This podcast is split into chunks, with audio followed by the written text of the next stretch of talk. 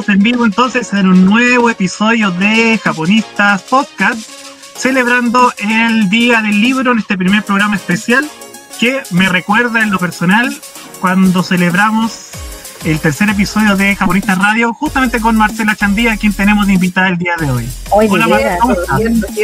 Hola. Bienvenida, Marcela. Gracias. Muchas gracias por invitarme. Y también, como siempre, nos acompañan los japonistas que ustedes ya han visto en los episodios anteriores. Tenemos a Kes Lintumi, a punto de ser otro historiador. Tenemos a Andrea, nuestra profesora, la directora de edición externo y vicepresidenta de Japonistas Chile. Entonces, hoy día vamos a hablar este especial de literatura japonesa, pero en este episodio va a moderar y lo va a conducir especialmente Andrea y Connie, porque ellas son las expertas del comité de literatura. Así que doy el paso ahora Connie. Y Connie así comienza con, la, con el tema de hoy mientras yo comparto este live por las redes sociales. Perfecto. Bueno, como comentó Paulo, eh, este especial lo queremos hacer de en torno a la literatura, ya que el día de ayer, 23 de abril, fue el Día Internacional del Libro, una fecha que por supuesto todos eh, los que amamos los libros, nos gustan los libros, eh, queremos celebrar eh, tenemos a Andrea, que eh, nosotros componemos el Comité de Literatura de Japonistas Chile. Y tenemos, por, supuesto, también a Marcela Chandía, que es profesora de idioma japonés, de literatura japonesa y es también traductora, eh, que ha traducido a la fecha dos libros aquí en Chile de poesía japonesa. Así que entre las tres y los cinco también con que y con Paulo vamos a tratar de, hacer un homenaje a este día del libro que fue ayer, ¿no? Quizá a lo mejor partir comentando un poco del valor del, Día del Libro, ¿no, Andrea? ¿Qué, eh, ¿Qué valor tiene para nosotros como, como comité de literatura este Día del Libro? Que venimos a celebrar un poquito atrasado. Yo creo que la importancia de ahora, sobre y es curioso porque justo con Marcela también le, le, hice esta pregunta cuando pasó el estallido social y fue el lanzamiento del libro, de nuestro libro de japonistas libro en el GAM. Justo ahora viene también otra crisis más a nivel mundial sanitaria y es la importancia de los libros para los momentos de justamente de crisis. Cómo nos podemos afirmar de ellos para uno para también evadir un poco la tanta como esta no sé como el terror que no producir ya tan, lo que nos produjo de la crisis social que era no tener ninguna guía ni, ni, sabíamos cómo iba a terminar esto y ahora nos pasa lo mismo pero a nivel del coronavirus. Yo creo que la importancia de libro en esta fecha eh, para mí en, especial es una ayuda más de evasión, a la vez también eh, aprovechar a tiempo libre y poder eh, leer muchos más libros de los que podía haber tenido cuando era todo normal. No sé si a mm. ustedes les pasa eso. Bueno, con qué es que no, porque está con metido en las tesis, así que no sé si ha tenido tanto tiempo para poder leer y disfrutar, entre comillas, en, no, ah, cuarentena. He podido leer un poco, pero sí estoy de acuerdo, pero más que incluso evadir, también es como sobrellevar, diría más Sobrellevar las, sí. esta situación. Es que los libros siempre entregan otra perspectiva, siempre te ayudan a, ver las cosas desde otro ámbito o te muestran otro tipo, otro tipo de realidad, ¿no? Eh, entonces siempre hay una forma de, entender cosas a través de los libros también, eh, incluso si no están directamente relacionadas con, con nuestra propia realidad. Y en el caso de, de, la literatura japonesa en particular, de nuestro caso, que nosotros aquí los cinco eh, estamos con Japón, pasa también que em, estamos muy influenciados por literatura japonesa, que no es, eh, a lo mejor la literatura como la entendemos de manera mm, habitual. Eh, el manga y el anime son un tipo de literatura supuesto. Ahora, esto puede, puede llevar a una discusión muy amplia acerca de qué es literatura y qué no, pero Japón ha impuesto un, un, un, universo bien importante aquí en Latinoamérica y en Chile. estamos muy marcados por, por una perspectiva japonesa, que a lo mejor no es la tradicional, pero es una perspectiva japonesa que nos ha abierto las puertas y el paradigma de manera impresionante. Y eso dio paso también a la literatura más formal, la poesía, la narrativa. Eh, entonces Japón ha aportado bastante acerca de, los puntos de vista, de la narrativa, de la realidad, de la fantasía incluso, del arte en general. Entonces creo que todos aquí estamos muy marcados por lo que es eh, la literatura japonesa a nivel general, ¿no? Sí, y, afortunadamente hoy en día hay que agregar que en Chile cada vez llega más literatura japonesa. Eh, bueno, el ejemplo más cercano que tenemos con Ediciones Cero, con también tenemos la llegada de Editorial Satori hace un par de años atrás, que también ha traído un enorme catálogo de libros. Y también los acercamientos que ha tenido justamente Marce con la editorial que ha publicado sus nuevos libros. Efectivamente.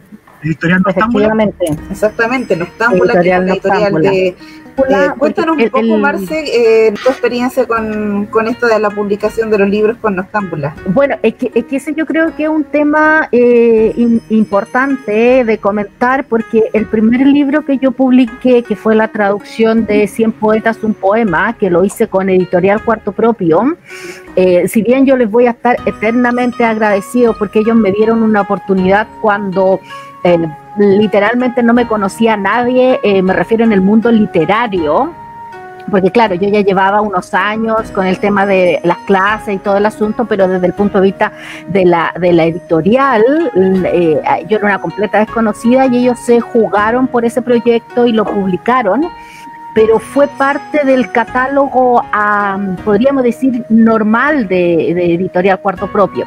En cambio, con Noctámbula, cuando Mónica Druigi me contacta para que invitarme a trabajar con ellos, eh, ella me dice, o sea, estoy eh, con este editorial y nosotros queremos tener una línea de literatura japonesa.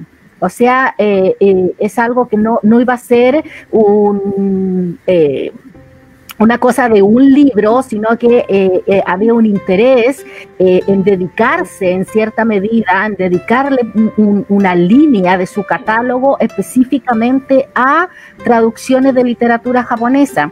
Y lo otro, también muy importante, de que fueran traducciones directas del japonés. Mm. que no fueran traducciones que vinieran del inglés o del francés o del alemán, sino eh, arriesgarse y apostar por tener una línea dedicada exclusivamente a literatura japonesa y además porque fuera literatura japonesa traducida de manera directa. Entonces, yo encuentro que ahí el trabajo de, de Noctámbula eh, es súper eh, importante en ese sentido. Y si bien ha habido, como ha pasado con todas las editoriales eh, y con toda la gente en general, ha habido una suerte de pausa con este asunto del coronavirus. Eh, en, cuanto a lanzamientos, pero hemos seguido trabajando y Noctámbula se trae eh, nuevos títulos, nuevas traducciones.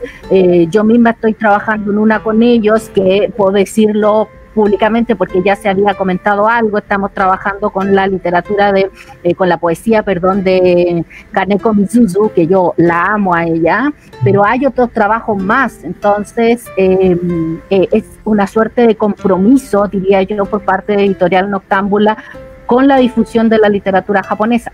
Exactamente. Eh, a mí personalmente me, me quisiera dedicarle unas palabras también a, recomendar Noctámbula, em, porque hoy en día la literatura japonesa está un poquito generalizada. Uno va a la librería y lo que conoce en literatura en género, por ejemplo, es em, o Murakami o, Kawabata, incluso que es un, gran escritor, eh, muy representativo de, de, Japón, pero también está un poco trillado ya.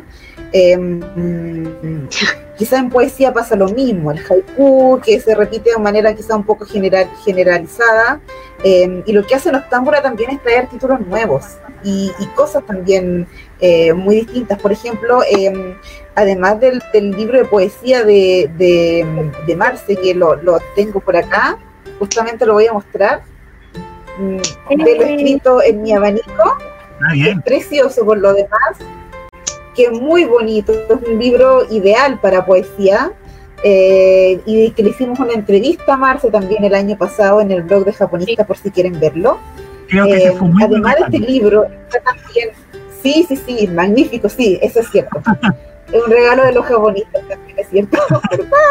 Muchas gracias, arigato más sí, también tienen, cierto, cierto, este fue regalo de cumpleaños mío, sí. Y junto con este tienen también eh, el libro eh, de Richie Yokomitsu, que es un autor muy poco conocido, que hizo una serie de relatos maravillosos con una colección que se llama eh, La primavera llegó tirada por un... En un carro tirado por caballos. Mm. Exactamente. La primavera llegó en un carro tirado por caballos, exactamente, que lo tenía acá, no sé dónde quedó, pero lo tenía acá recién que también es un libro maravilloso que em, sin, sin tener, em, digamos, es muy japonés, sin tener eh, algunas de las cosas que podemos ver, ver en otros tipos de, libros, ¿no? Por ejemplo, si lo comparamos con Kawabata, que es, muy adornado en su narrativa, Richie Yokomitsu es tremendamente simple. Y esa simpleza y esa, esa narración, ese reflejo de la realidad, es yo creo que una de las cosas más japonesas que me ha tocado vivir, leer en, toda mi vida. Es muy sensorial. Es también. Sí, exactamente. Sí, muy sensorial. Eh, entonces, el, aquí está. Por fin, también eh, otra de la colección de, literatura japonesa de Noctámbula se llama Omamori, que hace referencia a estos amuletos eh, tenemos entonces a de lo escrito en mi abanico y la primavera llegó tirada en un carro por caballos de Richie, con la traducción de la obra de Richie Yokomitsu. Eh, un libro precioso, fascinante, una narrativa que con su simpleza refleja la, esencia japonesa de una manera eh, atractiva y atrayente, en la que solamente eh, la esencia japonesa te la puede dar, ¿no? Esa acción que te atrapa, pero que es tan simple que solo te la puede dar la literatura japonesa. La sutileza. tipo de obras, por ejemplo. La sutileza de la, literatura japonesa. Yo quisiera eh, Exactamente. a Marcela, mm. ya que ella hace mucho más y sobre todo puede leer los clásicos en el idioma original. Eh, ¿Cuál es la importancia de la mujer en la literatura japonesa desde sus principios? Andrea, eh, gracias por la, por la pregunta, porque eh, es una pregunta que abre un mundo y, que ejemplifica muy bien lo complejo de la, de la sociedad japonesa y de la cultura japonesa. Porque si pensamos que por una parte Japón eh, históricamente ha sido una sociedad muy machista, a pesar de eso, sí, eh, sin dejar de ser machista, por decirlo de alguna manera, sin dejar de ser machista, los hombres han eh, reconocido, eh, han sabido reconocer el valor de las mujeres y darle, por lo menos al trabajo de ellas, el lugar que merece. Es algo que que, que, muy chocante, incluso podríamos decir, para, para una mente un poco más occidental, si lo vemos, por ejemplo, en el periodo Heian, eh, socialmente hablando, históricamente hablando, eh, las mujeres ni siquiera tenían permitido salir de su casa. Ellas, la única vez que salían de la casa de sus padres era cuando se casaban y las trasladaban en una suerte de em, comitiva con los sirvientes y todo hasta la casa que había comprado el marido para tenerla viviendo ahí, porque el marido tampoco vivía con ella, sino que él tenía su casa de él. Eh, entonces decimos, era una sociedad muy machista, las mujeres ni siquiera tenían derecho a salir de sus casas, pero sin embargo, eh, mucha de la, de la literatura que se lee hasta el día de hoy, como puede ser eh, la historia de Genji, como puede ser el libro de la almohada, es literatura de ese periodo y literatura escrita por mujeres. Entonces uno dice, ¿cómo una sociedad increíblemente machista fue capaz de darle el lugar eh, a las voces de estas mujeres. Entonces nos encontramos con esa dicotomía tan común, tan tradicional japonesa, de que, que, se da en todo aspecto, porque los japoneses son siempre muy, muy contradictorios en su forma de ser, en la cual... Demasiado eh, contradictorio, diría yo. Absolutamente, absolutamente, pero que a su vez también es como su, su sello, podríamos decir. Eh, esa, esa controversia, esa contradicción, a fin de cuentas, también es un sello muy marcado de lo que es la cultura japonesa. No, que no sé si eso en cierta medida responde un poco a la pregunta de Andrea. No, totalmente. sí, Tony. Qué bueno, me alegro. Algo va a eh, decir, eh, que ahora que sí, que justamente que Andrea preguntaba sobre la figura de la mujer, eh, pues que también que eh, Genji Monogatari, que es una de las primeras, si es que no la primera obra, fue escrita también por una mujer que fue Murasaki Chikibu. Y yo creo que eso mm. es algo totalmente notable, que, sea una mujer la, la, primera autora, por así decirlo, en literatura japonesa, particularmente en literatura japonesa que como decía Marce, es una sociedad que es tan machista clásicamente. Creo que eso es, notable. y de hecho esa historia, la del Genji, se, hasta el día de hoy está en manga, creo que en anime, se, se sigue repitiendo y se sigue sacando nuevas ediciones, entonces no tiene, no tiene fin. Absolutamente, absolutamente. Yo el... Eh, ahora aprovechando un poco la, la, cuarentena, o más bien tratando de, em, como, que como quien dice, hacer, hacer lo mejor de las cosas que la, la vida nos tira. Entonces, eh, yo empecé con unas clases de, de, poesía a través de Zoom y eh, más que de poesía específicamente de literatura japonesa. Y la semana pasada eh, hicimos una clase dedicada a la, a la, vigencia del Genji. Yo después también el martes puse un video en mi canal de YouTube también de eso. Y, y ahí veíamos cómo había habido un esfuerzo de adaptar esta obra a distintos formatos precisamente para contribuir a que estuviera vigente, o sea, como para acercarla a la gente. Y esa es una característica eh, muy importante, encuentro yo, de la literatura japonesa.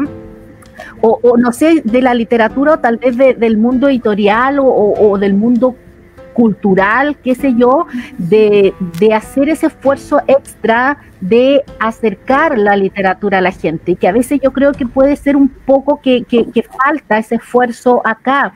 O sea, em, es verdad que, hay textos que... Em, eh, se trata de, acercarlos a la gente, pero, pero tal vez no, no, no con ¿cómo podríamos decir? Con, con un trabajo muy acabado. Por ejemplo, eh, yo, yo, siempre me acuerdo de mi compañero en el colegio, por ejemplo, nunca, cuando nos tocaba esa lectura obligatoria, nunca querían leer, siempre se buscaban el resumen por ahí o que alguien les cortara el libro. Y, yo como que no entendía mucho y después ya cuando yo eh, fui grande y empecé a hacer clases, qué sé yo, y también siempre los alumnos como que se quejaban, bla, bla, bla. Y, me acuerdo que una vez yo, yo hacía clase en, un colegio de, de, japonés, así como coprogramática, y las hacíamos en la biblioteca del colegio. Y un día, así yo esperando que lleguen los alumnos, me pongo a intrusiar los libros que habían en, en la biblioteca y estaba esta típica serie de lecturas complementarias de editorial universitaria. Y, y, que son, eran, eran una suerte como de adaptaciones de los libros y eran unos pero un horror, horror. Estaban escritas espantosa. Era como que te estaba contando el libro la persona a la que no le había gustado el libro. La anti-recomendación. claro, entonces yo cuando veo eso, yo dije, bueno, ¿sabe? En realidad igual como que tenían razón en quejarse cuando lo hacían leer el libro, porque de verdad esta cosa es pero espantosa. Entonces, eh, yo creo que em, ahí también eh, el trabajo que uno ve en Japón de, de, hacer una adaptación, que si bien es una adaptación, pero una adaptación que resulte entretenida, que resulte interesante, que te den ganas de consumir el, el, el texto. Eh, no, no, no deja de ser importante, o sea, se nota que hay un esfuerzo, no es solamente que tener un, un autor genial que haya escrito una obra maravillosa, sino que se hace un esfuerzo para que esa obra le llegue a más gente eh, en un formato que a esa persona le pueda ser más cercano. Y es importante porque también eh, ayuda a actualizar la obra. Aquí nosotros nos puede pasar, por ejemplo, con la obra de Miguel de Cervantes, por mencionarlo, la más típica, que nos hacen leer en los colegios el Quijote, el capítulo no sé cuánto. Y el Quijote es una obra maravillosa y se puede disfrutar mucho, pero tú no puedes llegar y, pasarles el Quijote a los niños así como así. Entonces esas adaptaciones también sirven para actualizar la obra y hacer que, la, eh, que, es, que este público, el de ahora, sea capaz de comprender o al menos llegar a conocer una obra que viene de hace muchísimo tiempo atrás, ¿no? También tiene ese valor. Eso, que una pausa para saludar a Melissa que se nos integró con dificultades técnicas de internet. De hecho, ahora parece que está congelada. Ah, no, ahí está Melissa se le integró a la conversación de esta especial de literatura. No, sí, estoy. Hola. Hola, Meli. Hola, hola. También saludar a Mitsukochi Takai, que del episodio 1 de Japonistas Podcast nos acompaña. Y también saludar a Stephanie, que como siempre también nos está acompañando. Hola, Stephanie. Y nuestro querido amigo, al que tengo mucha estima, eh, Mauricio. Mauricio ah. Catalán, que a la distancia nos está escuchando. Así que hola Muchas Mauricio, gracias, a Mauricio porque recién nos dio en, los comentarios justamente nos dio un buen dato que yo al menos no lo conocía, que es justamente el diario de Sarachima, de Sarachina, me dice aquí el, internet. Yo no lo he leído, no lo conocía realmente, pero ya es, una buena buena recomendación de, de, de, nuestro público querido eh, para que vayamos tomando nota también y vayamos conociendo un poco de... Yo, hice un club de, lectura de el, el, el verano pasado, creo que el verano del año pasado, hice un club de lectura del diario de Sara China que lo, que lo leímos entero y, sí, es muy, eh, es muy interesante, a la gente le gustó mucho. Así que completamente recomendable. Esa es la primera recomendación entonces hoy día. El diario de Muchas gracias, Mauricio. Lo voy a anotar. y, y hablando... Y, hablando un poco de, lo del Quijote, una sola observación de, lo que decías, Connie, del Quijote, que es como la obra consular de la literatura eh, española. Resulta que eh, los japoneses hicieron una adaptación a anime. Ah, ¿verdad? ¿En serio? pero por supuesto, ¿cómo no? eso? pero Connie, la, el, el, Quijote que da en el UCD. El Quijote. No, no voy a cantar porque canto espantoso, pero sí, entonces. ya voy ahí, a, llegar a, buscarlo al tiro. ahí volvemos a ver cómo eh, está ese esfuerzo en, en, en, la cultural japonés de acercar las obras a la gente porque esta adaptación anime te contaba, evidentemente son 23 capítulos, así que no te contaba como todo el Quijote completo, sino que como la, la cosa más importante. Pero, exacto, pero había un esfuerzo, tenía un montón de escenas graciosas, o sea, por ejemplo, para un niño era muy entretenido de verlo. Entonces vemos que no es solo con la literatura de ellos, sino que con obras de literatura extranjera también se hace ese esfuerzo por acercar la literatura a, la gente en un formato que ellos se sientan eh, atraídos, que se sientan identificados. Hay que agradecerle la creatividad y la utilización de todos los recursos que tiene Japón en, temas tecnológicos que puedan eh, ayudar a que ellos los japoneses conozcan obras occidentales. Claro, ahí dejamos el, link, acá bajan los comentarios primer Don Quijote del 82. Ahí está. Que en Chile se transmitió en los 80 y en mediados de los 90 por Pipiripao. Exactamente. Wow. Yo creo que lo viste conmigo. Yo creo que no lo, vi. sí, yo creo que, lo, que lo voy a lo voy a ver al tiro apenas que lo acá. Soy muy joven. Es muy chistoso. No, no es cierto, no es cierto, pero no lo vi, no alcancé a ver. Eso igual es interesante porque eh, recordemos también que Japón toma mucho del occidental. De hecho, eh, el padre de, de, llamado padre del manga y del anime, que es, eh, se me olvidó ahora el nombre. ¿Tezuka? Eh, Osamu Tezuka. El creador de Astro Boy, se me fue el nombre. Osamu Tezuka. por supuesto. Osamu, Tezuka hizo una cantidad de mangas increíble, una, una, una obra amplísima y basada en obra occidental. Desde obras como de Dostoyevsky, por ejemplo, hasta eventos nacionales, eh, eh, mundiales como eh, el tema con Hitler, tomó mucho de ahí. Y lo que dice Marcela es verdad, Japón toma mucho, rescata mucho de lo que viene de, de, de, fuera o de Occidente en el caso de ellos, y también lo adaptan, y que eso también les sirve a ellos también para ir aprendiendo más acerca del mundo cosa que lamentablemente aquí no hacemos tanto, siendo que tenemos obras nuestras tan clásicas, tan icónicas, y que ojalá pudiéramos sacarle más provecho. Absolutamente, absolutamente. Sería maravilloso ver un anime, por ejemplo, de 100 años de soledad. Claro. Por ejemplo. Sería épico.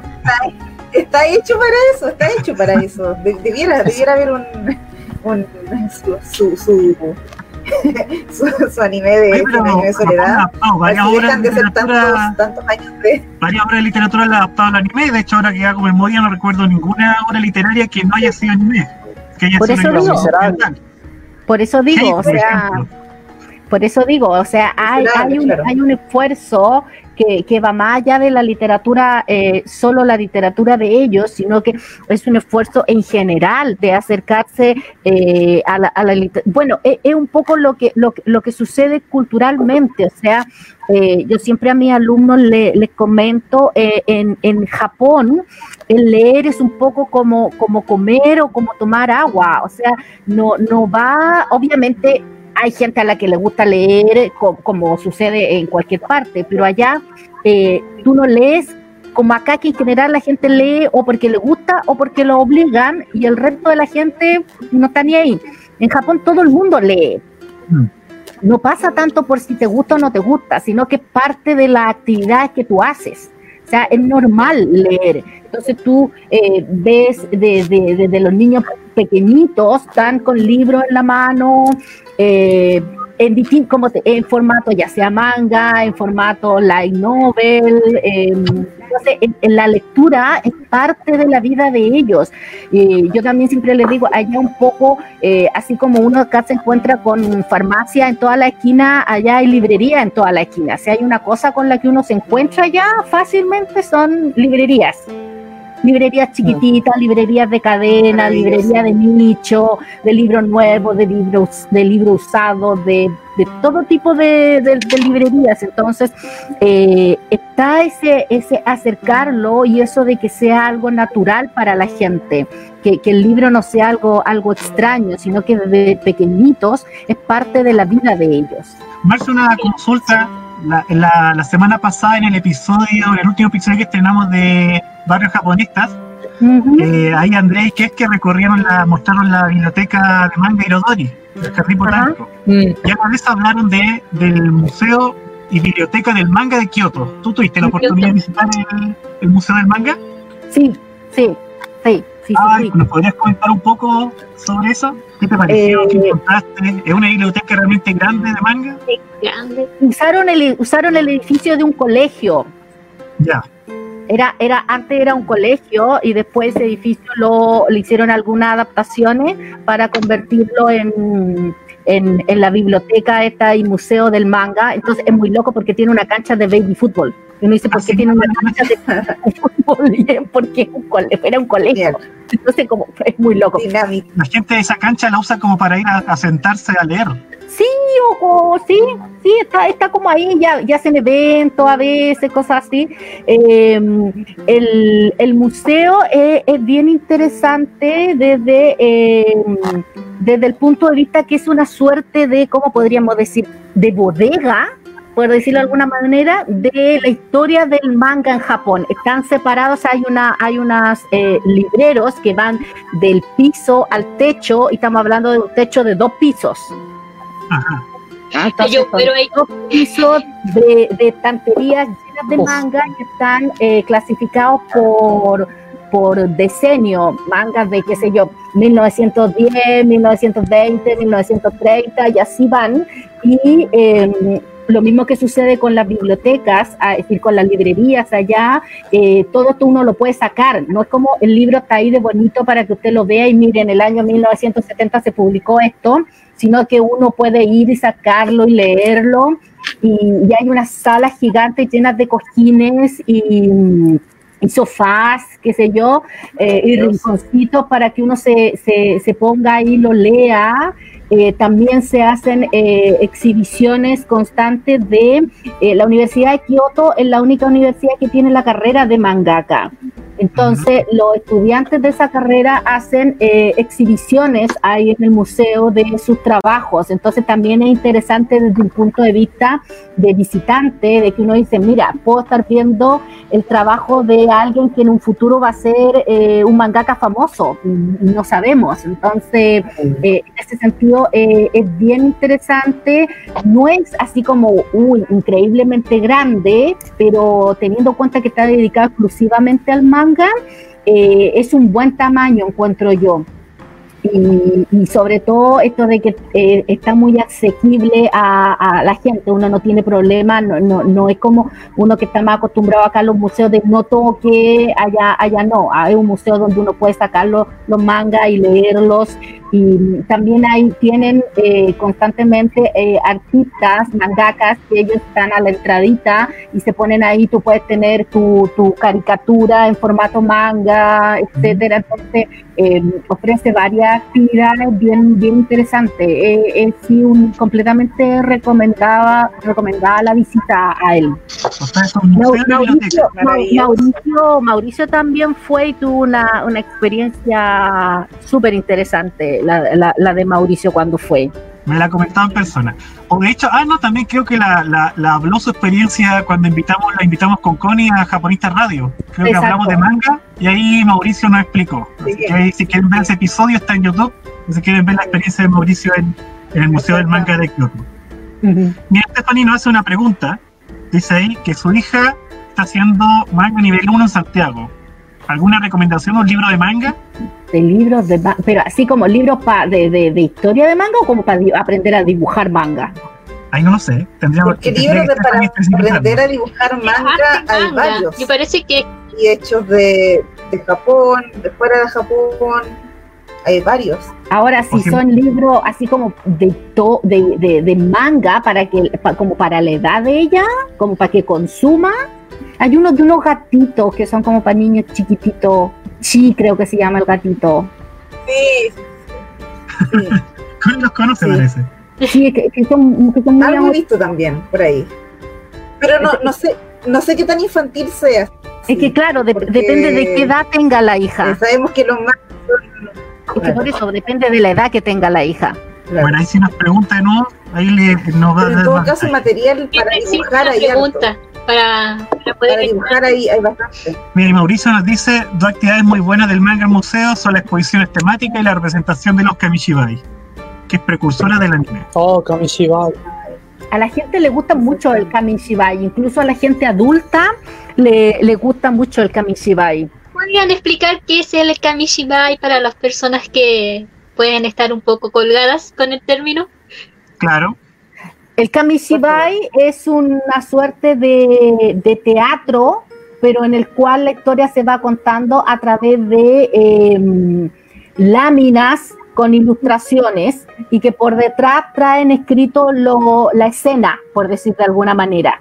Entonces, si bien no es necesario para hacer la actividad del Kamishibai, eh, habitualmente lo hacen usando una suerte como de teatro de madera que tiene dos puertitas, entonces se abren las puertitas y el cuentacuentos, la persona que está haciendo el kamishibai, va pasando las eh, imágenes por esta como casita y se ven entonces como si fuera una suerte como de pantalla, es como para que haga la ilusión de una pantalla, entonces se va pasando y mientras muestra la imagen va contando la, historia.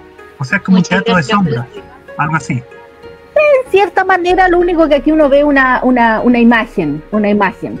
Y, si bien eh, en general eh, estaban más pensados como para, como para niños más chicos, eh, a la gente grande también yo he visto que le llama mucho la atención porque el, el, hecho de ver la imagen permite que la gente se, se, enfoque en algo y no, no le esté poniendo necesariamente atención a la persona que está relatando el cuento, entonces la, la, voz de la persona que está relatando el cuento se transforma en una suerte como de narrador en off. Mm. Y eso a la, gente antes se pasaban las películas en Japón, como a, principios de 1920, mm. mostraban películas occidentales, pero no, como no había subtítulo, era, era una persona especial que relataba la historia. Es que para los japoneses eso es muy normal porque pasa en el teatro kabuki, en el teatro bunraku, que, a pesar de que eh, tienen eh, actores, bueno, el teatro bunraku que es el teatro de marionetas, eh, los actores son las marionetas, pero sin embargo tiene un narrador. Entonces, como para nosotros nos podría sonar un poco raro, ¿por qué va a tener un narrador una obra de teatro si yo estoy mirando a los actores? Pero resulta que sí tiene una, entonces el narrador lo que hace es como en cierta medida como presentar la escena, como ponerlo a uno en escena y después ya vienen los actores y actúan la escena. Entonces, claro, para los japoneses es como muy normal eso de tener un narrador. Oye, eso se trata en los animes, ¿eh? Hay muchos animes que tienen un narrador que te hace la introducción de personaje y de la historia mucho, mucho, ahora que lo pienso, muchos elementos del anime lo tomó en la, lo ha tomado del teatro japonés y de la literatura. Bueno, existe, existe una actividad, el eh, Rodoku, que básicamente es grabación, así se llama, eh, que en la cual eh, la, la persona va leyendo una obra, un poema, distintas cosas, y eh, allá muy popular en Japón, incluso se hacen clubes, así como aquí puede haber eh, un club de manualidades, allá hay club de Rodoku y que hacen presentaciones, qué sé yo, en, en, estos eh, centros comunitarios, que es un poco parecido a, a, las sedes que hay acá en, la, en, la, en las villas, en las poblaciones. Allá estos centros comunitarios son sumamente activos en Japón y se presentan estos grupos y lo que hacen es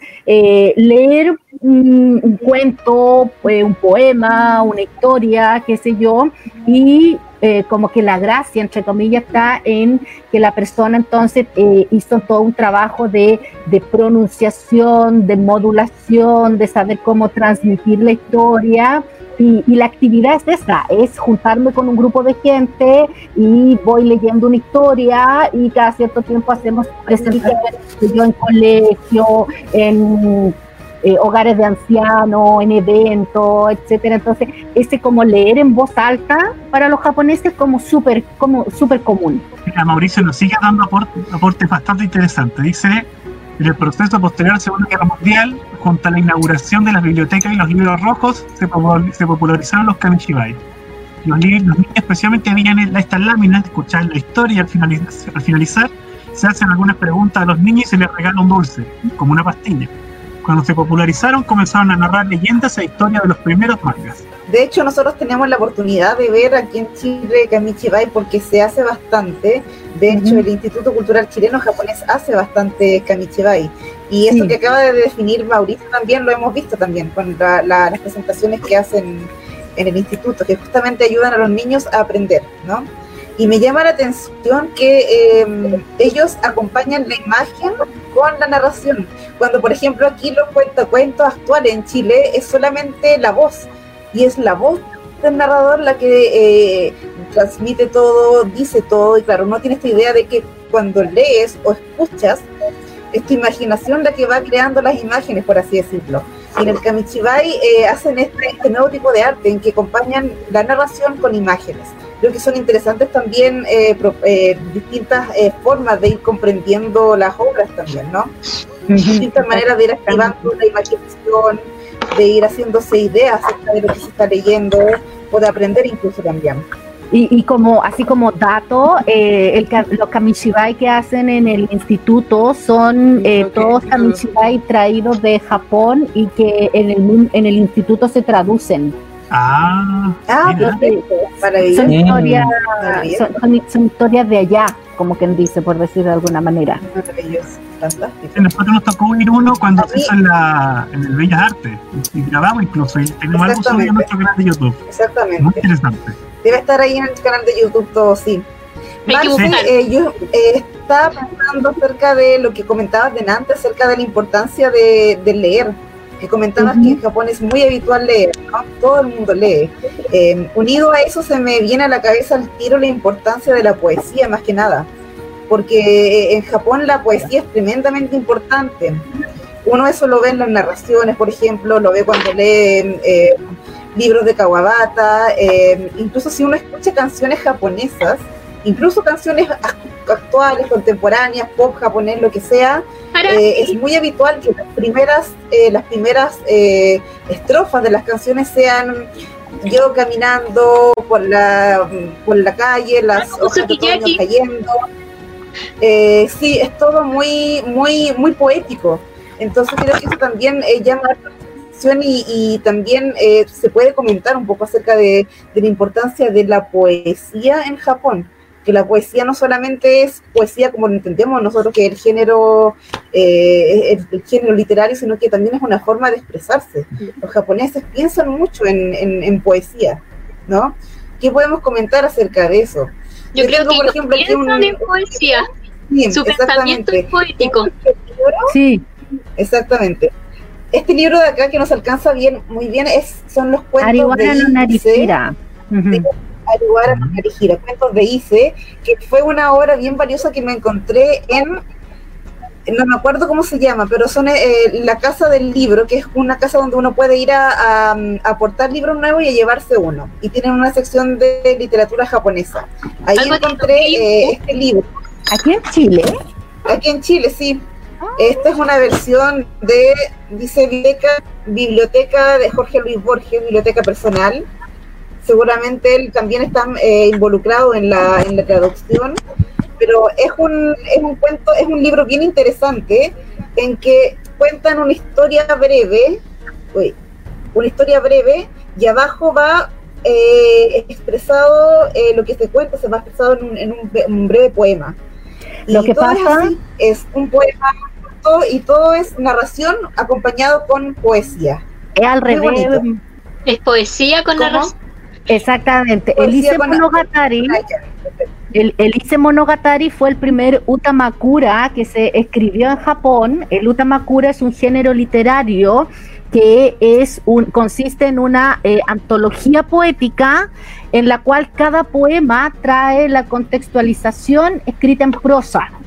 Mm. Y el Monogatari fue el primero que se escribió en ese estilo. Entonces, en realidad no es narrativa con poema, sino que es poesía con narrativa. Sí, con narrativa. Exactamente, y se nota mucho la, la importancia que tiene el poema. De hecho, hay, bueno, hay varias notas al pie que ayudan a entender cosas que a lo, posiblemente una persona occidental no las puede entender, pero efectivamente lo que importa realmente es lo que se está expresando en, en la poesía. Y es muy ameno de leer, eh, es simple, no es una novela, no es una, una tremenda historia, sino que es una colección de momentos y de sensaciones que son tremendamente fascinantes porque son bellos, pero son muy simples, o simples y bellos.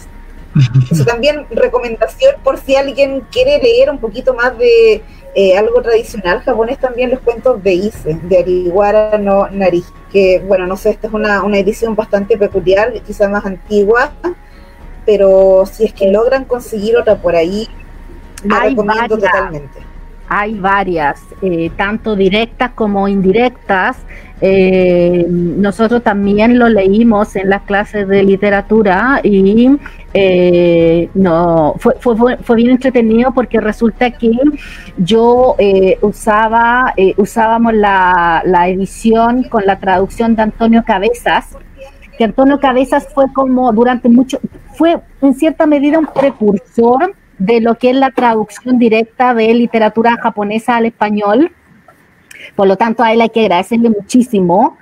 Pero lo, lo que yo siempre en cierta medida le, cre- le critico un poco a, eh, Antonio Cabezas es que, que, que paz descanse, que, que sus traducciones son increíblemente eh, españolas, sumamente insulares. Entonces, eh, por ejemplo, esta de el Ise Monogatari, eh, él parte diciendo así como, como, como no sé, me, me- aburrí de lo que pasó en la, de, mi vida en la capital y decidí con unos amigos eh, ir a buscar nuevos pagos.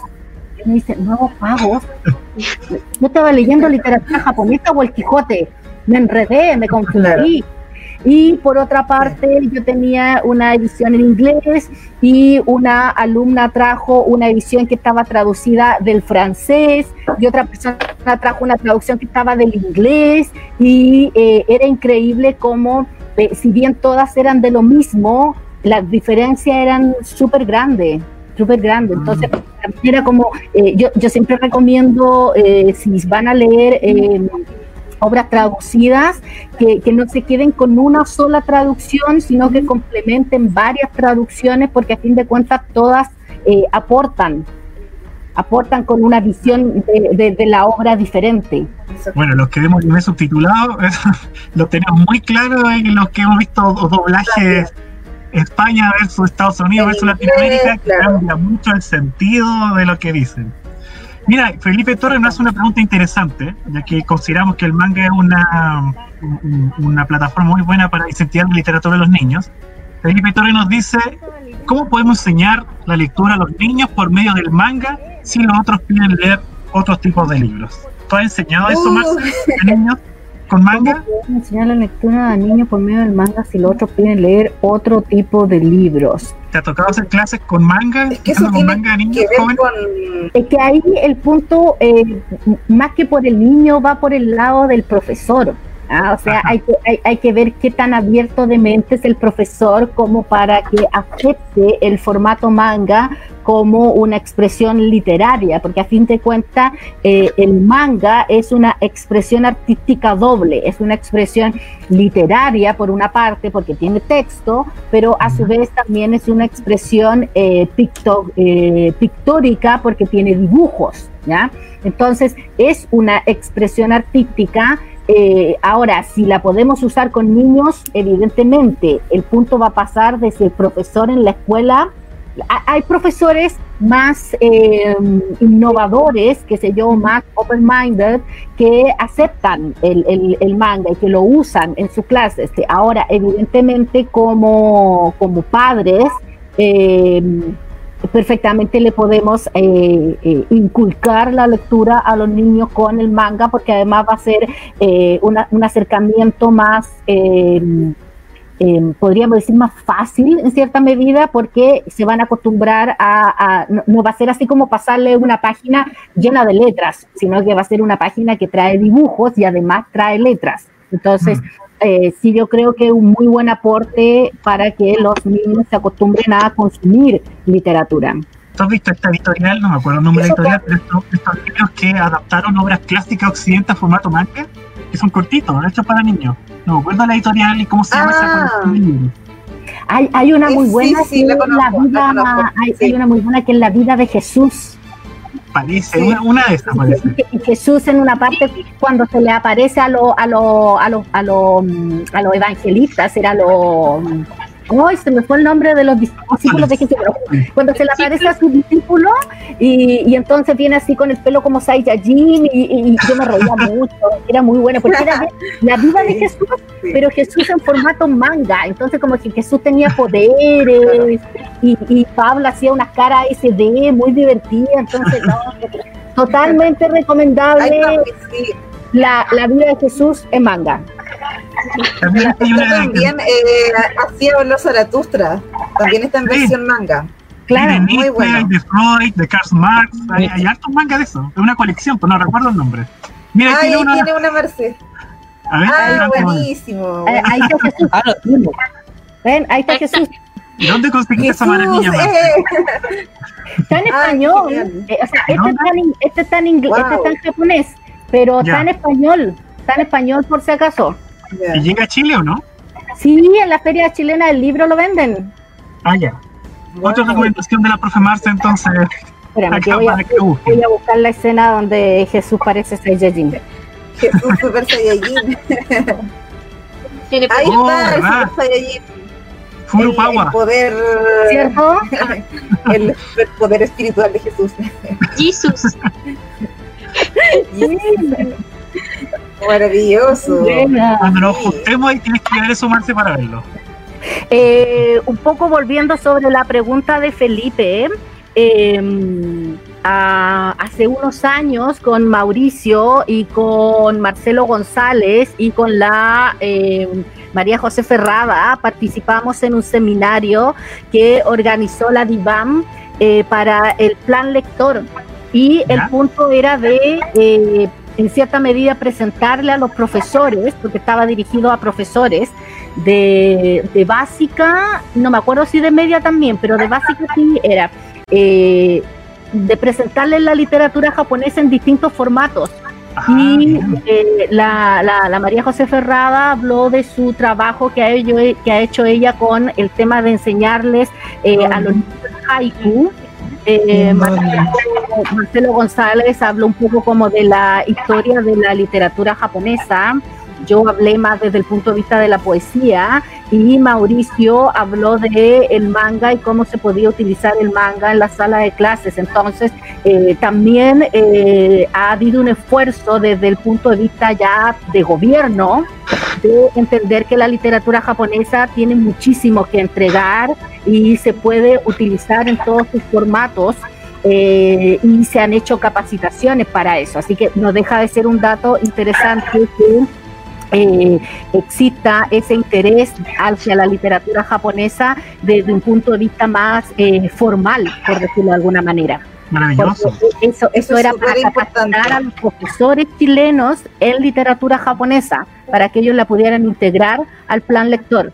Maravilloso. Eso precisamente es muy importante lo que dice Marcela, porque claro, eh, de repente no solamente es una decisión de, que pasa por el profesor, sino también por los planes de lectura que se hacen en los colegios.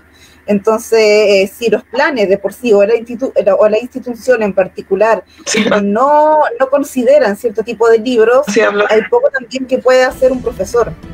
Entonces, ese avance que, que comentaba Marcela es bien importante que se haga esa, esa difusión, ese valora, esa valoración a la, a la literatura japonesa. De todas maneras, respondiendo un poco a la pregunta de, Felipe, también se puede usar como complemento, a lo mejor no en el colegio, pero a lo mejor sí, por ejemplo, en, en, en básica, los libros que les den, por ejemplo, esos libros ilustrados infantiles, presentarles esos y paralelamente presentarles a lo mejor manga, que vean una, una distintas relaciones entre eh, texto con imagen, ¿no? Que en, manga se, se, manifiesta de una manera y en, Occidente también lo hacen distinto, con texto brevemente acompañado con imágenes. Entonces a lo mejor esa, ese complemento no necesariamente escolar podría servir. Oye, tengo una pregunta poniéndome desde el punto de vista de un estudiante de colegio, para las profes de lenguaje y para Andrea. Si ustedes tuvieron que, tuvieron que escoger una obra japonesa, una novela, para, como lectura complementaria, ¿cuál sería para que un niño de media pudiera leerlo y un profe de lenguaje le hiciera una prueba?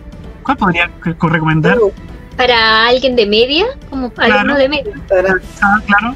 ¿Qué novela japonesa recomendarían? Es que depende mucho, ahí dependería qué es lo que se quiere enseñar. Porque yo podría recomendar a lo mejor un Murakami, pero Murakami a lo mejor no te va a relatar directamente a Japón, ¿no? Entonces podría a lo mejor darte algo como...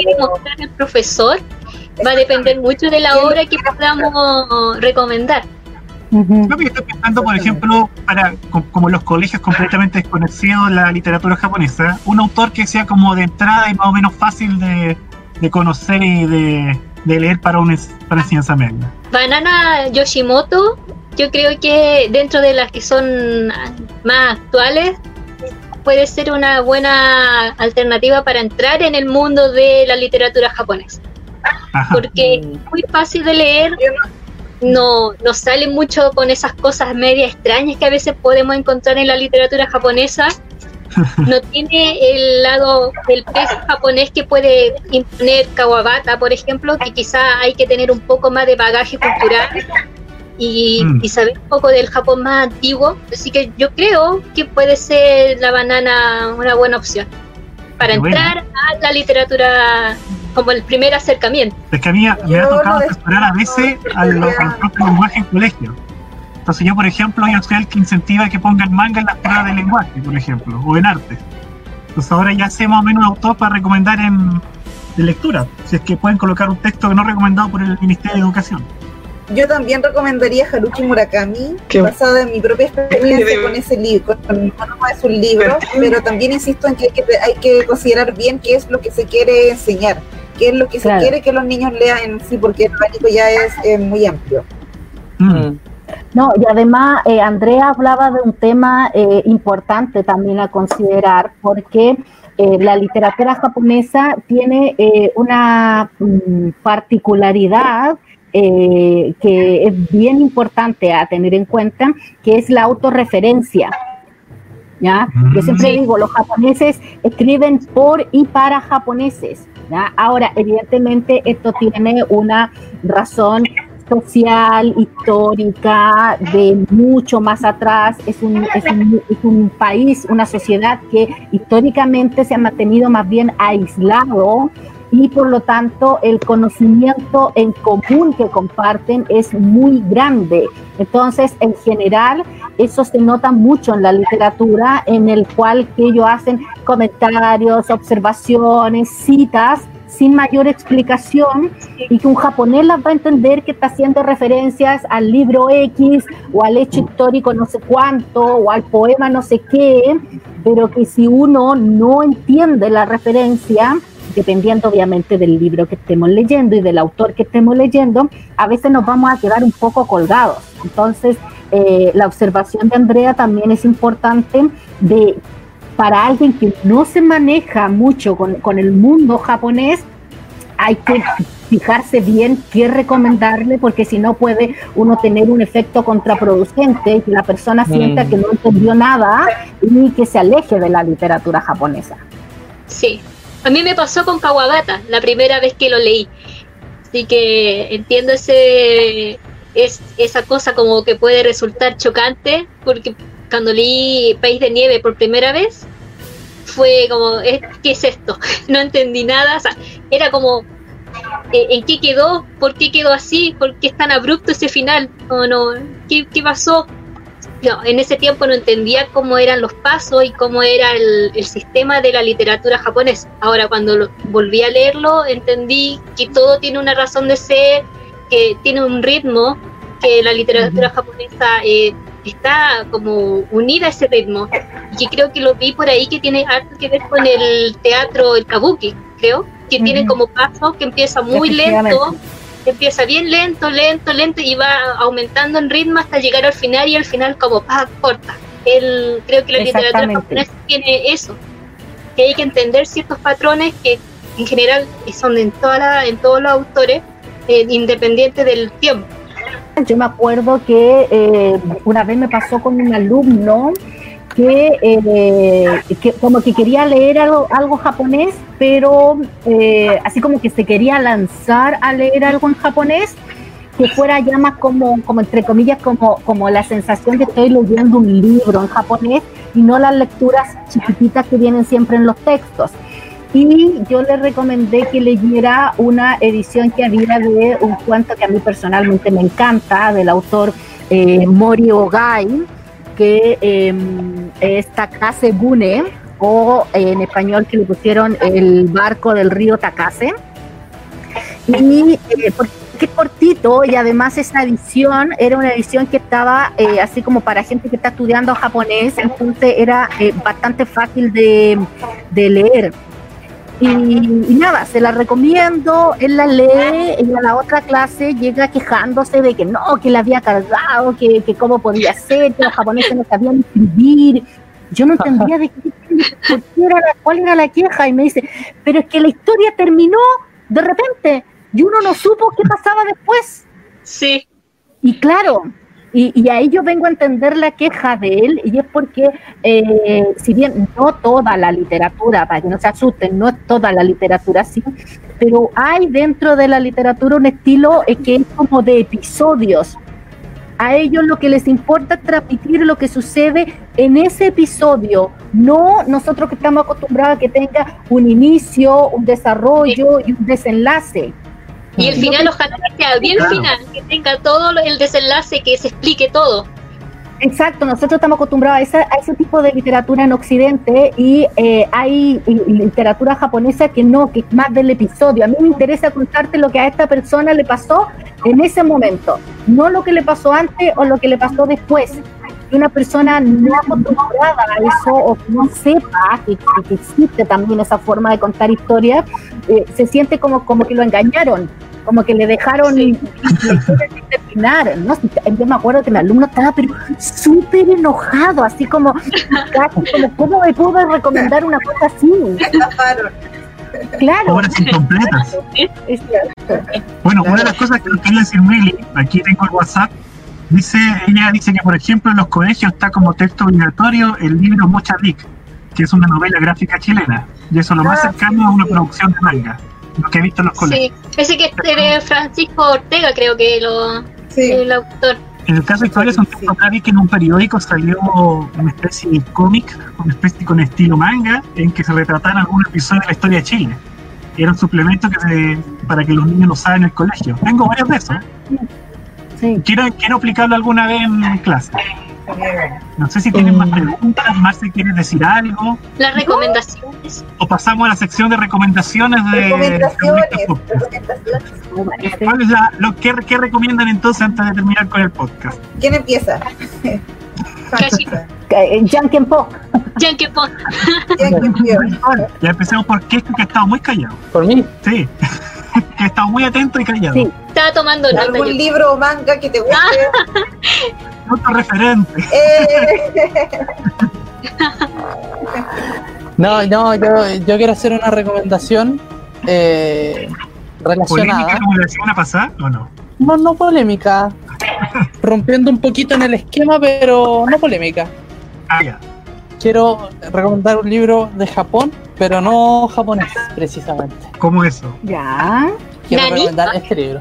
No sé si se ve. Ah, Ah, Japoneses chilenos.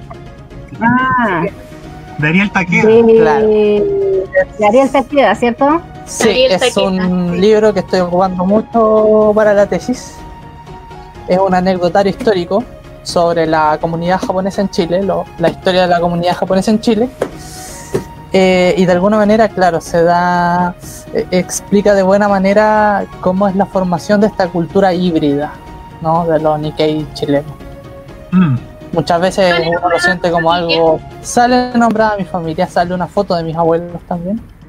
qué bonito. bien, Eh, buenísimo. es bonito.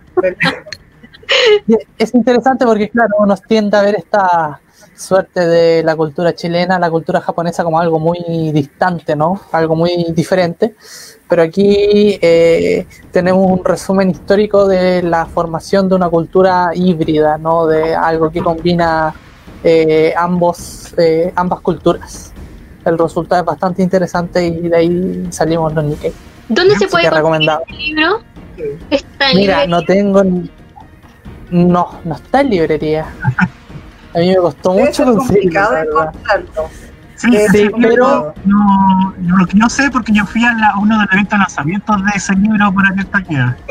Él siempre lo pedía en su evento. Yo nunca lo vi en librería Yo- y se me gustaba a él. Este es un dato que nos salga entre nosotros y yo lo encontré en PDF.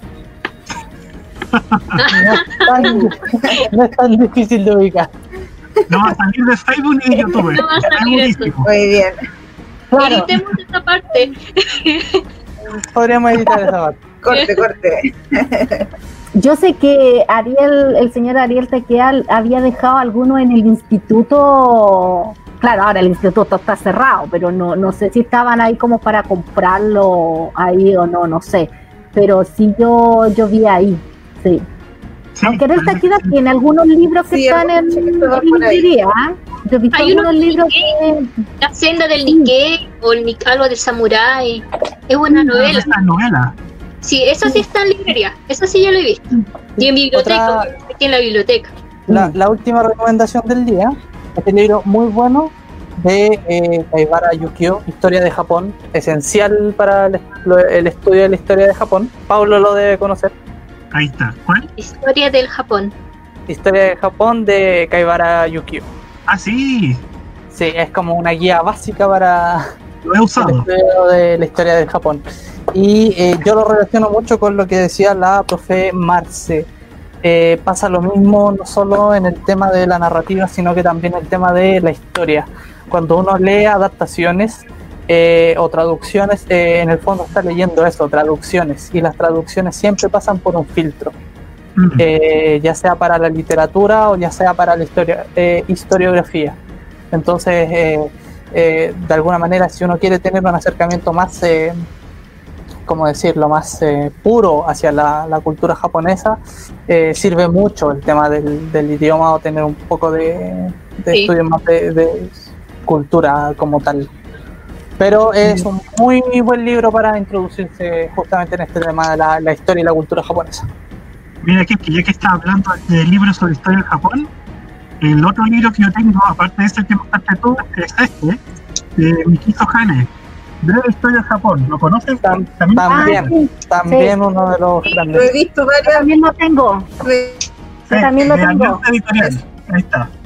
Alianza Editorial. Saludos a Alianza Editorial. Este es que quiero leer historia de Japón. Ah, Andrés, te llegó un recado de Mauricio Catalán. Mira, ahí está. Dice, el concepto estético de la novela País de Nieve es Yoha Kyu. Inicio, pausa rápido. Y efectivamente nace desde el teatro. Muchas gracias por el comentario, Mauricio. Bueno, y la segunda recomendación que tengo, aparte de ese libro, es este que me compré hace poco. Y se lo compré a Libraria en una feria friki.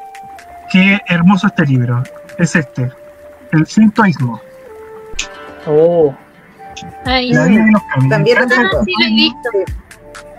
Connie sabe que yo he hecho muchas charlas. También lo tengo y Saludos a Satori. De hecho, también. De hecho, también lo tengo y una, una obra de arte de Satori, sí, por supuesto. Así que muy buen libro. Muy buen, libro, ideal para comenzar a conocer el sintoísmo. Para conocer más de religiosidad japonesa, muy recomendable este. Después cuando nos podamos juntar van a prestar libros, yo creo, ¿cierto? Con Nick Paulo, yo que he visto no, no. Para, para, recomendar. Yo sí prestaría. No. Andrea le que es buena lectora. Yo lo devuelvo, por si acaso. No me sí, yo confío. Andrea, yo le presto libros porque yo sé que ella, ella cuida los libros, sí. Ah, gracias, gracias de antemano. Muchas gracias. Te puedo prestar el manga Dragon Ball también. Eh, empecemos por los Kami. Eh, mejor los Kami, son mejores. ¿Quién más recomienda libros? Yo voy. Marce. Ya. Eh, bueno, ya que todos se pusieron bien eh, estudiosos con las recomendaciones, entonces yo también me voy a ir por ese lado, o sea, libros que sirvan más de investigación que literatura propiamente tal. Eh, este, yo no sé qué tan asequible estará porque yo lo compré cuando fui a Perú, que se llama Historia de la Filosofía Japonesa, de Jesús González Valle. Es, el, es ah, editorial Ventana Abierta. Ventana. Saludos a Ventana Saludos a Ventana Abierta. Entonces, Historia de la Filosofía Japonesa de Jesús González Valles. y, desde el punto, y desde el punto de vista de eh, lo que es eh, literatura, dos ensayos al respecto, uno de Fernando Sid Lucas, que se llama la narrativa, japonesa. la narrativa japonesa del Genji Monogatari al manga, de editorial Cátedra. De Cátedra, sí. Oh. De Cátedra, saludo a Cátedra. Saludo a Cátedra. Cátedra. Maravilloso. Fernando Sid Lucas eh, dice coordinador porque en realidad es un poco como japonista el libro, son varios ensayos al respecto, no es oh. una sola cosa. Y Nos este, perfecto. Eh, absolutamente. y otro que es aproximación a la literatura clásica japonesa, que también son ensayos, en este caso de, ¿dónde está el autor? Alfonso, Alfonso Falero. Ah, maravilloso. Alfonso Falero. Y es de Amaru. Ahí está. Amaru. Amaru, Ediciones. Qué bonito ese libro. Maravilloso. Se ve muy bonito. Muy japonés. Aproximación a la literatura clásica japonesa. Y el otro que es la narrativa japonesa de del Genji Monogatari al manga de eh, varios autores. Hablando al principio del cómo ha influido el Genji hasta el día de hoy. Exacto. Así que esas serían mis recomendaciones por, por hoy día. Buenas recomendaciones. Maravilloso, buenísimo. Ya, Connie. Connie. Yo. ¿Qué tú? Yo ya. Bueno, yo eh, primero que todo reiterar los libros que mencioné de antes.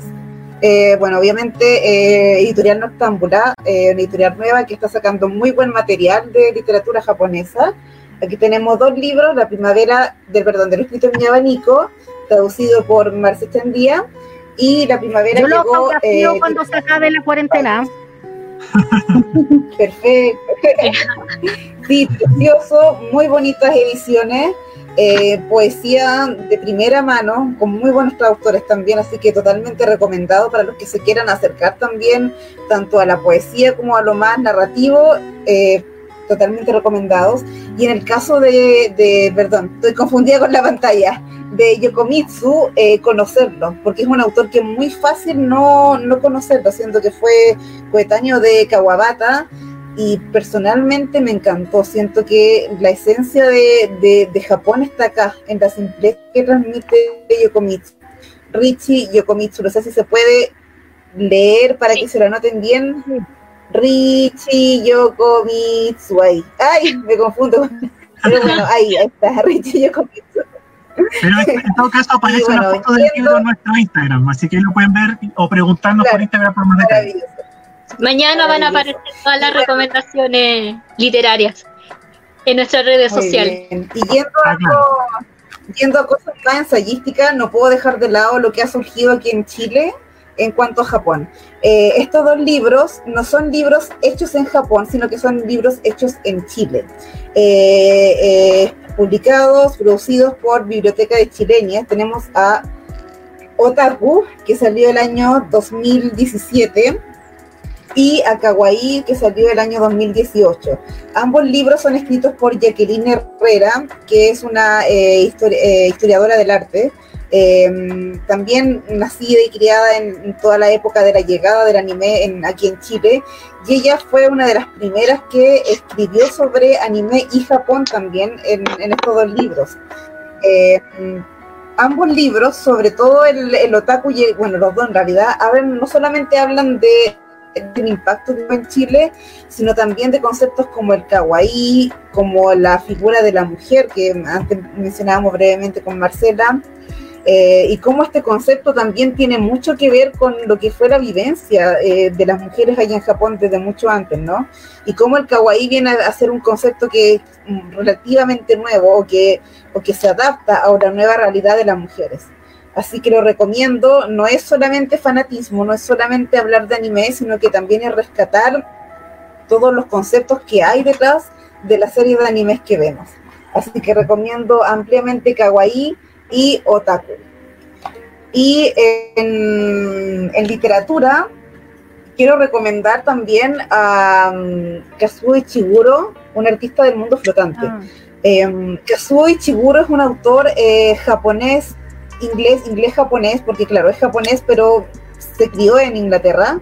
De hecho, él fue el autor del libro de eh, Nunca me abandones y eh, que creo que se hizo película, si no me equivoco. una película. uno se hizo Sí, sí, sí, hizo película. Y bueno, eh, ¿por qué rescato este libro? Porque Ichiguro realmente no es un prócer de la literatura japonesa, su literatura no es muy japonesa, pero hizo este libro, que es uno de los pocos que sí tiene una esencia más eh, japonesa, y su nombre, que es un artista del mundo flotante, se refiere justamente al concepto ukiyo, que nosotros hemos visto tanto a través de, toda esta, em, eh, todo lo que hemos cubierto acerca ukiyo es. Y es un libro muy interesante que tuve que leerlo eh, dos veces, tres veces para ir descubriendo, descubriendo la magia porque em, abarca desde su estilo hasta su trama lo que es el luquillo, el concepto de luquillo. Y realmente, claro, uno queda con muchas dudas acerca del libro, de repente se puede hacer un poco lento o demasiado poético, pero si uno le da una segunda lectura, este libro refleja muy bien lo que es realmente el luquillo, así que lo recomiendo porque creo que eh, sirve mucho para entender el concepto y también para leer algo más japonés eh, de, acerca de Ichiguro.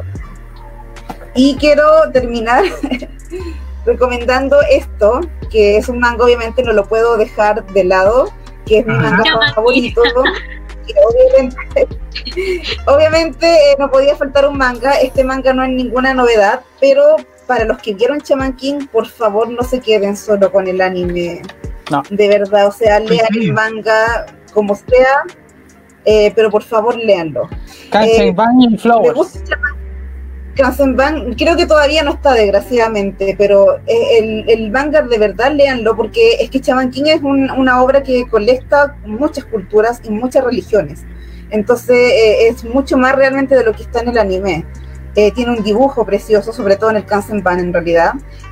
Pero sí, lo recomiendo porque es mucho más de lo que de la versión infantilizada que nos dieron en el anime. De hecho, yo ya no veo el anime porque se me quedó chico en comparación al manga. Así que lo recomiendo totalmente. Esta es mi portada favorita. Me encanta el juego de, de blanco y negro, me encanta la expresión del personaje ahí. Por eso lo muestro, así que nada, recomiendo este libro. Tengo algo más que mostrar. ¿Una novedad? Es un libro. Sí, Ah. no, mira, este es un, es Chile. un libro de hecho en Japón, Chile, aquí dice Chiri, Sí. Oh. que es sobre Chile, pero hecho en Japón. Y ¿Dónde conseguiste eso? es Es una guía Chile. turística. Es una guía turística. exactamente. Y el Ah. nivel, de, el nivel de editorial- las imágenes es maravilloso, maravilloso. Y ese eh, editorial, eh, ese editorial saca eh, sus guías turísticas, las saca en varios idiomas. Claro. Oye, perdón, ¿Dónde aquí para que vean mejor. La venden Este en la Feria Chilena el libro. en- yo lo encontré hace como tres años en la en la Filsa. En Sí. la Filsa que ya desgraciadamente ha ido decayendo, pero lo encontré en Filsa y dije, wow, el nivel de la imagen es precioso, es maravilloso. Eh, obviamente no se entiende nada porque está eh, obviamente hecho para japoneses, pero es Chile con versión ultra bella eh, para japoneses. Pero es, mu- es muy Yo bonito, compré- realmente es muy bonito. Yo compré varios para llevarlos de regalo a Japón, ahora la última vez que fui a estudiar el año pasado. Así sí. que se los regalé a mis De hecho, cuando- profesores. Qué bonito regalo. De hecho, cuando, cuando vino un grupo idol que me gusta, estuve a punto de, de regalárselo también, porque me parece un buen regalo. Es un muy buen que regalo. Eso por ahora, esas son recomendaciones ahora. Lindo regalo. Oye, lo más parecido que tengo a lo tuyo, Connie, eh, también me encontré en una en San Diego cuando llegaban revistas usadas. Tengo esto, mira, es una línea turística. Pero de, Ay, qué Mira. bonito. pero de Argentina, Chile, Chile, Uruguay. Paraguay. China y Chile, Chile- Ahí está la parte de Paraguay y Uruguay. Claro, ¿viste? También están los. Moai. Me encantan los japoneses los Moai. Precioso, Sí, le- Informa- Subarase. información básica. claro. Como dato freak, la librería Luis Ribano ahí en San Diego eh, traía libros escritos en japonés, estoy hablando en los años 90. Bueno, Yo iba ahí cada cierto tiempo a, a buscar cuando yo, no sé, yo iba cada cierto tiempo porque el nivel de polvo era tal que tenía que recuperarme como un mes de la alergia que me daba. Porque parece que jamás sacudían nada, pero vendían ahí libros y, ta- y también encontraba varios números de una, de una edición que se llamaba Cuadernos del Japón que si no me equivoco era una como revista española que hablaba, creo que era española, la verdad no me acuerdo, que hablaba sobre temas eh, de Japón que podían ser de sociedad, de historia, a veces hablaban de manga, qué sé yo. Así que era, era como el dato freak. Luis Ribano vendía o vende, no sé, libros en Japón. ¿Tú no Eh, has en para allá? ¿No has encontrado más revistas y libros? No, hace muchos años que no voy para allá. Porque ¿Qué? yo hace ¿A unos 10 dónde años? ¿En Santiago? En, la, en San Diego. Ah, en San Diego. porque Sí, yo también fui hace unos 10 años atrás y, y claro, llegaban este tipo de revistas, pues, por ejemplo, ¿viste? Claro. Este tipo de Vamos a tener que. Barrio Vamos. japonista. Sí, vamos a tener que hacer un barrio japonistas por allá. Sí, sí. Wow, maravilloso. Son, esas son joyas. Ahí eh, Stephanie, Stephanie, en una de las lecturas dice que el corazón de Yamato le gusta. Nos comenta ahí. Ah, A mí también me gustó. Ese lo revisamos en el, en el club de lectura. Sí. Fue el último libro que alcanzamos a, leer. Y está en las redes sociales. Está el video. Ah, ah, está en ese mismo video que está Donde subiendo. participa Keske. Tiene la participación especial. ¿Verdad? Ya, pues ahí está, entonces si quieres escuchar la recomendación de ese libro, ahí en YouTube está disponible. Y bueno, y Connie, repítele a Mitsukoshi Takai André. dónde, dónde encontraste ese libro, el de Chiri. Eh, ese lo encontré en. es que lo encontré en la FILSA, en la Feria Internacional del Libro de Santiago, esa que se hace en Estación Mapocho, hace como tres años. En, sí, no, no, no, puedo recordar el nombre de la editorial. Ellos venden, hacen venden justamente libros turísticos, tienen de todos los países. Yo encontré ese de Japón dije, wow, maravilloso. Eh, voy a revisar. Mira, y, eh, Romero te dice que ver, sí. ahí tienes otra fan de Chaman King. Eh, maravilloso, sí, falta una reedición. Sabes que no le encuentro el. Voy a verlo por el revés, en caso de que sea. Pero Mira, hay que hallar es, es, como el nombre de una planta, es como el nombre de una planta, la editorial. Cactus, cactus, cactus. Eso. Editorial cactus. Cactus. Editorial cactus. Cactus. Yo estaba pensando en Romero, es que Menta. Lo siento, no era muy, no era muy preciso mi dato. No era muy preciso mi dato. Es que me parece que los que me parece que los que distribuyen no son ellos mismos, pero sí la editorial es Cactus y aquí hay varias eh, no sé si se puede acercar la no, página, la feria chilena, en la Antártica. Eh, ya. En la Antártica lo venden. Igual es pero muy bonito en verdad. Uno ama más Chile viendo lo que podría hacer es tomarle foto a ese libro y mandarnos esa foto y la subimos al Instagram como curiosidad para que quiera buscar el libro de Chile en japonés. Eso, mismo estaba pensando justamente, sí. Es más, Manda la foto. Es muy bonito, ¿verdad? Muy recomendado el libro porque en verdad es muy bonito. Sí. Yo quiero dar mis recomendaciones antes de morir frío. Nada, Mis recomendaciones son dos, y son dos para, para justamente en estos tiempos en que no podemos salir o no o las librerías no están disponibles o las bibliotecas también están cerradas. Estas dos, estas dos recomendaciones las podemos encontrar en online. Una, ayer fue el lanzamiento virtual de un libro, o sea, un que es un libro o cuentos que se llama Cuentos de hadas japoneses para niños chilenos. Ah. ¡Ay, qué lindo! ¡Qué bonito! Eh, de la compañía de circo que se llama Payasos con ropa de calle. Es su Instagram para que lo busquen.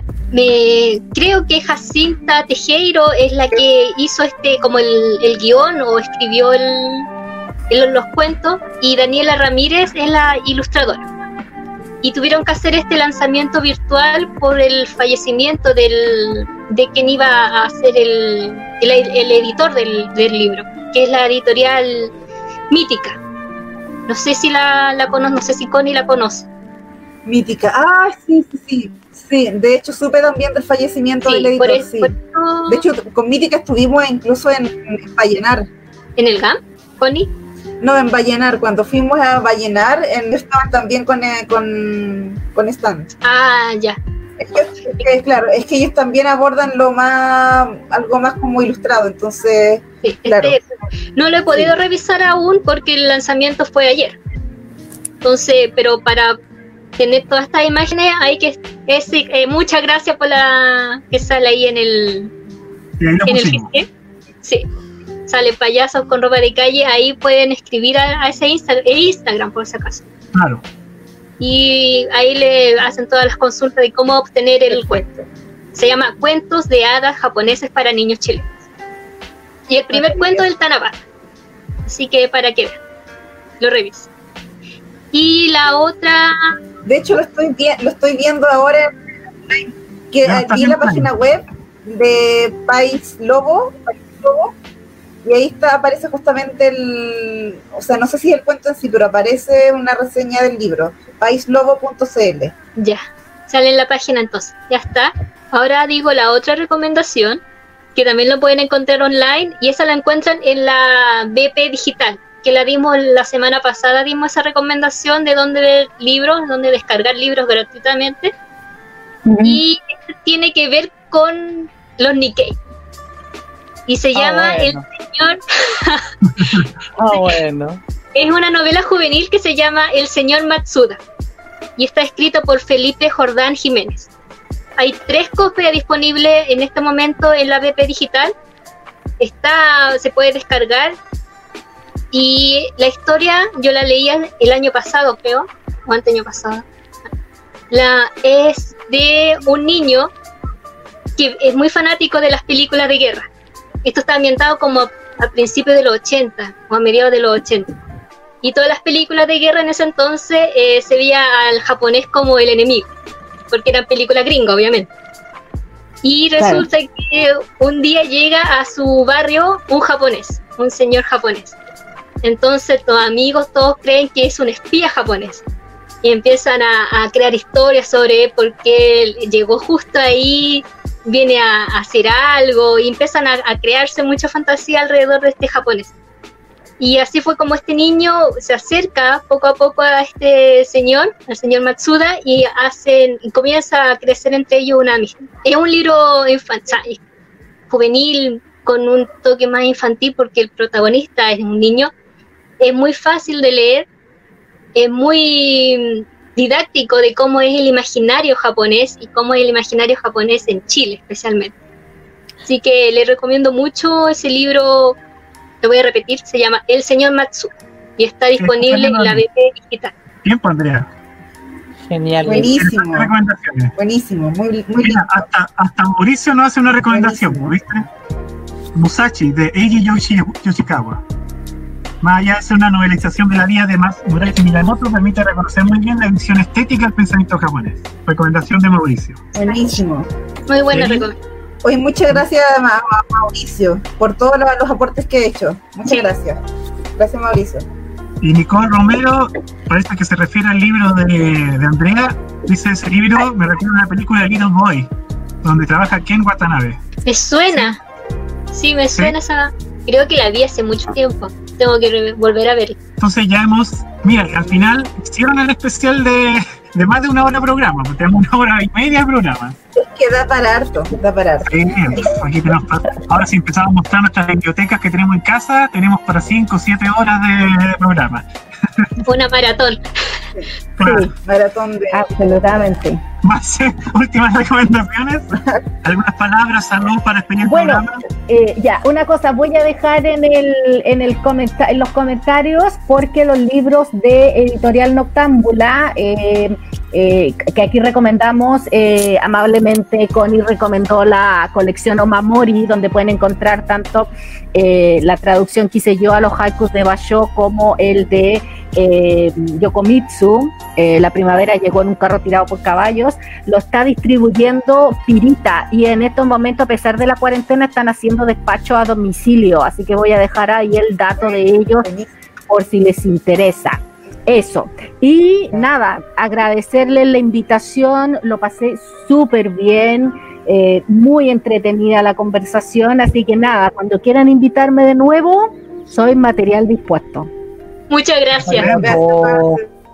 Ah, y, y, patudamente, patudamente les recuerdo, em, los sábados estoy haciendo clases de literatura japonesa clásica a las 11 de la mañana por Zoom. Si quieren saber más, métanse a mi Facebook y ahí van a encontrar la información. Eso. Gracias. Ah, por supuesto, es una recomendación que tenías que hacer Laura acá. Gracias, Marce. Arigato. Bueno, así que agradecemos a Marce por haberse conectado en este programa especial de una hora y media, más de una hora y media, por habernos acompañado y haber hecho una conversación interesantísima sobre literatura japonesa. Así que Invitada de honor. Estaremos contactando. Ah. Y gracias a todos los Muchas gracias. Eh, a, a Meli, que intentó conectarse, pero le falló el internet. A José, que estuvo mirándonos desde los comentarios. A Mauricio, que aportó cosas muy interesantes. A Mitsukoshi Takai, Nicole Romero, a Stephanie, y a todos quienes nos vieron. Así que muchas gracias y nos vemos quizá el próximo viernes. Qué bueno, se agradece. Nos vemos, gracias. Gracias a todos. Nos vemos. Gracias, gracias.